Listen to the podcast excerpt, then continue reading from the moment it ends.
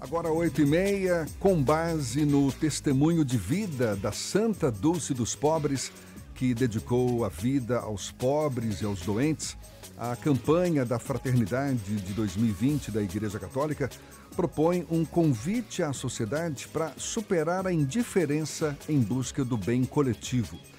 Afinal, a gente sabe a persistência e a delicadeza foram qualidades essenciais para a criação de um dos maiores e mais respeitados trabalhos filantrópicos do país, as obras sociais Irmã Dulce. E a gente recebe aqui no Isso é Bahia com muita satisfação a superintendente das obras sociais Irmã Dulce, sobrinha da Santa Dulce dos Pobres, Maria Rita Lopes Pontes.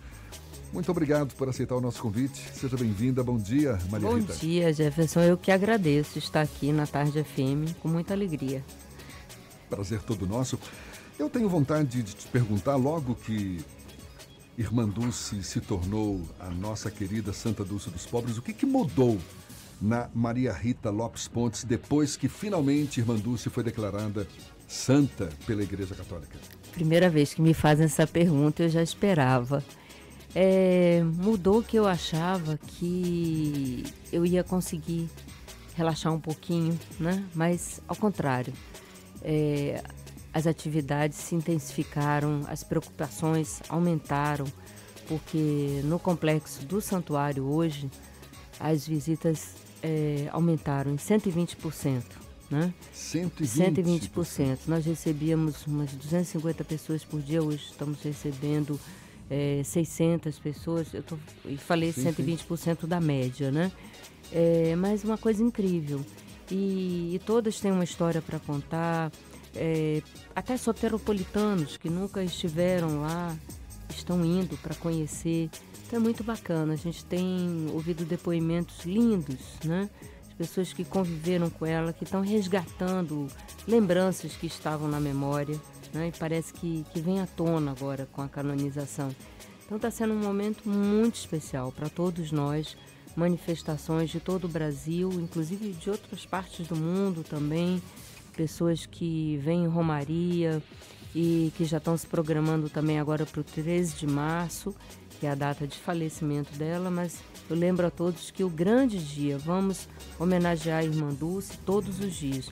Mas o dia dela, escolhido pela igreja, é o 13 de agosto. Que é o dia da canonização. Exatamente. Não, não. O dia ah, não. escolhido pela igreja para que ela passe a constar no calendário dos santos. Sim. Isso vem desde a beatificação Perfeito. em 2011. Exato. E essa data foi confirmada agora com a canonização que foi no 13 de outubro. Exato. Mas a festa dela é o 13 de agosto. As obras sociais Irmã Dulce que já ostentam um destaque, uma uma visibilidade muito merecedora ao longo desses anos todos, com a canoniza canonização de Irmã Dulce, certamente ganhou um foco maior.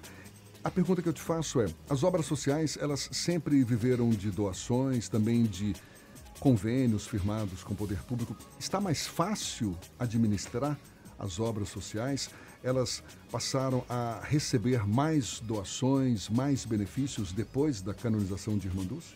Sim, é, vou dividir em etapas. As obras, primeiramente, né, nos tempos heróicos dela, falo até de final da década de 80, era só doação. Só doação ela não tinha o SUS. Depois, vendo as dificuldades, uma obra com mais de mil leitos hospitalares, é, ela se deu conta, a nossa Santa Dulce, de que ela precisava ter um apoio do governo também. E aí, através do SUS, ela passou a receber recursos também é, do Ministério da Saúde, além de, de convênios. Hoje, basicamente, a obra é 100% SUS. Os 954 leitos que dispomos, desses mais de mil, alguns foram requalificados para ampliar leitos de UTI então, é, 954 leitos de SUS é muito difícil, principalmente com algumas demandas que têm aumentado, como de pacientes oncológicos, onde a complexidade, as necessidades são, são bem mais dispendiosas. Né? Então, aumentou o custeio de tudo. Há um subfinanciamento do SUS, que é conhecido por todos os hospitais filantrópicos, e Essa é a nossa grande dificuldade. Não existem mais doações hoje? Existem, ah, as doações continuam, mas... Esse as, serviço prestado que é todo... É, as doações, elas chegam muito para cobrir esse déficit do SUS, cobrir parte do déficit. E aí o que, que acontece? A infraestrutura, né, a área que presta todo esse apoio na assistência, ela acaba ficando sucateada. Esse, esse, é o grande dilema hoje que a gente espera com a, a projeção, a visibilidade que a obra passa a ter com a canonização, que a gente possa resolver uma parte. É, aumentaram as doações? Sim, aumentaram, mas também, como eu falava agora com Carolina ali na antessala da, do Tribunal de Contas, que é, o que acontece é que também a gente recebe mais agora pessoas, turistas, devotos, que chegam e querem ser bem acolhidos no santuário. Então, nós tivemos que fazer uma requalificação de todo esse espaço interno de acolhimento na lojinha, no café, no santuário, por conta dessa grande demanda de pessoas que estão chegando, inclusive turistas de fora, e a gente quer deixar uma boa imagem. Por outro lado, o governo do estado e a prefeitura estão com duas grandes obras acontecendo paralelamente em frente às obras, que é o Caminho da Fé, que vai ligar o Santuário de Irmã ao Santuário do Bonfim. As obras acabaram de chegar em frente ao, ao hospital, está trazendo inclusive alguns transtornos passageiros, né? que até uma coisa que eu gostaria depois de pedir um espaçozinho para prestar uma orientação aos pacientes, né, acompanhantes, para que evitem os portões da, da Avenida Bonfim. Qualquer obra provoca transtorno. Muitos né? transtornos, mas depois vai ficar muito bonito. E o, é isso, o Complexo Santuário aumentou o número de visitas, a gente recebe mais doações também, mas não são suficientes para, como eu disse, cobrir o déficit do SUS e nos apoiar é, em toda essa melhoria, adequação de infraestrutura para acompanhar uma qualidade, uma boa qualidade na assistência. Quando a senhora fala na adequação dessa infraestrutura, o que, que, o que, que estaria previsto? Por exemplo, toda a parte elétrica, é, combate incêndio, é, espaços. Nosso refeitório hoje ele serve 1 milhão e 800 mil refeições por ano. É, ele foi projetado em 1983, quando o Hospital Santo Antônio foi inaugurado. O número de funcionários na época eram 600. Hoje, no Complexo Roma, na Cidade Baixa, eu tenho 2.500 funcionários. Isso tudo no mesmo espaço é, físico? É, na época que ele foi inaugurado, não tinha essa exigência de acompanhantes, era só o paciente que ficava ali no hospital. Hoje você tem acompanhante na pediatria, acompanhante na oncologia, acompanhante para pacientes de mais de 60 anos, enfim. O número de pessoas que recebe essa refeição gratuita também aumentou. Uhum. Então isso é só para citar um exemplo. Lavanderia também, o mesmo problema. Então são áreas estratégicas que precisam ser ampliadas, é, readequadas para o momento atual. E que vão ser viabilizadas na medida em que das houver doações. um aumento de doações. Exatamente. Mas são coisas urgentes, como é, a central de material esterilizado, que é uma... As obras sociais de Manduce, como todas as filantrópicas que fazem atendimento do SUS tem esse problema com a tabela SUS, é um problema grave. A gente até conversou com uma outra, um outro representante da OSID sobre isso. É, Para fechar. A saúde pública também tem sempre as intercorrências. Agora é o coronavírus. Então, uma, uma máscara é, que tinha um preço que era menos de um real, hoje você não compra por menos de R$ 3,40. Uma máscara cirúrgica. E eu não posso deixar de comprar a máscara, que eu comprava por menos de 100 mil reais por mês, vou gastar agora 175 mil reais por mês, porque senão eu vou deixar de fazer cirurgias, o paciente vai ficar desassistido. Então, são pequenas coisas que acaba, acabam tendo impacto, né? É, o dólar alto, algumas coisas que a gente compra que vem de fora. Então é muito difícil. É, é bem, bem difícil administrar nessas, nesses momentos de Só crise. Só para a gente ter uma, uma dimensão, quantas pessoas são beneficiadas, quantos procedimentos são realizados anualmente pela, pela OSID? Tá, vou falar aqui alguns números. Por, por ano, nós realizamos 3 milhões e 500 procedimentos ambulatoriais. Né? 3 milhões e 500. 3 milhões e 500. É, por dia passam nas obras cerca de 2 mil pessoas. Você imagina com essa obra na frente causando transtorno, as pessoas tendo que entrar pela Luiz Tarquínio, né? Um outro trajeto, mas a gente está é passageiro. Uhum. Mas 2 mil pessoas por dia no ambulatório. São 21 núcleos de atendimento na área de saúde, assistência social e educação. Fora é, ensino e pesquisa, né, que é nosso forte também, é, preparar os residentes da área médica e, residências multiprofissionais.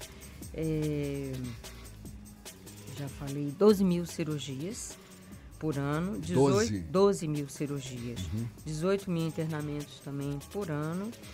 E falando um pouquinho dos profissionais, é, são 4.300 se a gente contar com os profissionais que trabalham também nos hospitais do Estado. É, o, como organização social. Em Irecê, Santa Rita de Cássia uhum. e Barreiras. Sim. São hospitais do Estado que eh, nós administramos. Né? As refeições eu já falei. E na educação são 780 crianças que estudam conosco, crianças e, e, jovens, em Simões Filho, no Centro Educacional Santo Antônio. Números gigantescos. É, numa né? escola de tempo integral. E qual seria o, o volume financeiro ideal para bancar todo esse serviço, enfim? Jefferson, só nas obras, né, no complexo Roma e na educação, se, seriam necessários uns 15 milhões de, de reais mês porque hoje o que a gente recebe do contrato do SUS e doações não, não cobrem as nossas despesas. E é uma situação recorrente, não é, Maria Rita? Eu, é. Sempre que a gente teve oportunidade de conversar a respeito, de, de, de tocar nesse assunto, né? referente às obras sociais, a, a quantidade de doações, a gente percebe que é uma situação recorrente. Exatamente. Ela, ela vem, vem se é, melhorou, se você me perguntar, eu acho que, que melhorou. A gente tem mais oportunidades agora de, de conseguir diminuir esse déficit, mas o problema está no SUS, no Sistema Único de Saúde, né? que atinge a todos. Uhum. Não só as obras, mas atinge a todos os filantrópicos, principalmente os 100% SUS. Porque os que partem para convênios, atendimento particular e tudo, conseguem uma receita mais diferenciada. Mas trabalhar com SUS é muito difícil, mas é uma opção, é, é uma filosofia, é uma questão de honra que a gente não abre mão também. Eu, nós preferimos passar por todas essas dificuldades, mas continuar fiel ao SUS. Fernando. Eu ia perguntar uma última pergunta. É, depois da canonização de Irmã Dulce, aumentou a responsabilidade da existência da, das obras sociais de Irmã Dulce? Em todos os sentidos, porque a responsabilidade já era grande, né? Agora é a obra de uma santa. Eu acho que é um grande diferencial que compete a todos os profissionais, né? Terem esse, esse espírito. E eu acho que a campanha da fraternidade vem até também no, nos ajudar a conscientizar a sociedade do, do compromisso de todos.